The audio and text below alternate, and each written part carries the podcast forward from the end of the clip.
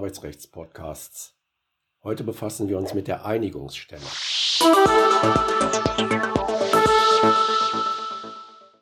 Zur Beilegung von Meinungsverschiedenheiten zwischen Arbeitgeber und Betriebsrat, Gesamt- oder Konzernbetriebsrat ist bei Bedarf eine Einigungsstelle zu bilden. Durch Betriebsvereinbarung kann auch eine ständige Einigungsstelle errichtet werden. Die Einigungsstelle besteht aus einer gleichen Anzahl von Beisitzern, die vom Arbeitgeber und vom Betriebsrat bestellt werden, und einem unparteiischen Vorsitzenden, auf dessen Person sich beide Seiten einigen müssen. Sollte dies nicht gelingen, bestellt ihn das Arbeitsgericht. Das Betriebsverfassungsgesetz sieht an verschiedenen Stellen bei Meinungsverschiedenheiten zwischen vorgenannten Parteien die Einrichtung einer Einigungsstelle vor. Diese Möglichkeit spielt bei Verhandlungen zwischen Arbeitgeber und Betriebsrat eine große Rolle, um Betriebsvereinbarungen erzwingen zu können. Die Einigungsstelle ist damit eine starke Waffe des Betriebsrats. Der Arbeitgeber möchte sein Vorhaben schnell umsetzen.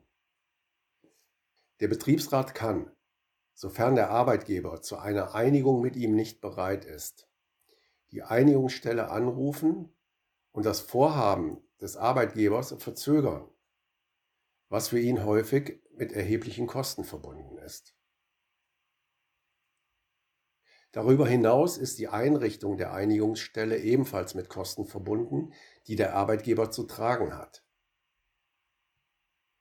Dies alles kann einen Arbeitgeber dazu bewegen, dem Betriebsrat auch ohne Einschaltung einer Einigungsstelle entgegenzukommen. Die Einigungsstelle fasst ihre Beschlüsse nach mündlicher Beratung mit Stimmenmehrheit. Bei der Beschlussfassung hat sich der Vorsitzende zunächst der Stimme zu enthalten. Kommt eine Stimmenmehrheit nicht zustande, so nimmt er nach weiterer Beratung an der erneuten Beschlussfassung teil. Die Beschlüsse sind schriftlich niederzulegen, vom Vorsitzenden zu unterschreiben und anschließend Arbeitgeber und Betriebsrat zuzuleiten. Besondere Bedeutung erhält die Einigungsstelle in den Fällen, wo, er, wo ihr Spruch die Einigung zwischen Arbeitgeber und Arbeitnehmer ersetzt.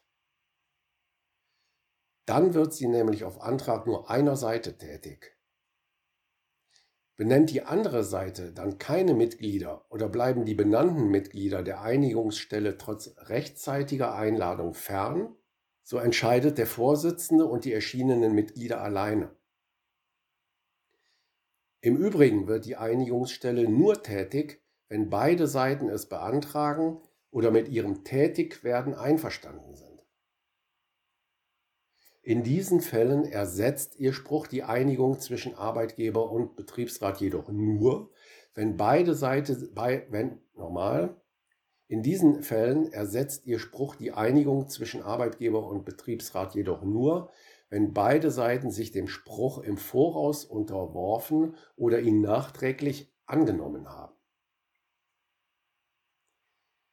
Die Einigungsstelle fasst ihre Beschlüsse unter Berücksichtigung der Belange des Betriebs und der betroffenen Arbeitnehmer nach billigem Ermessen.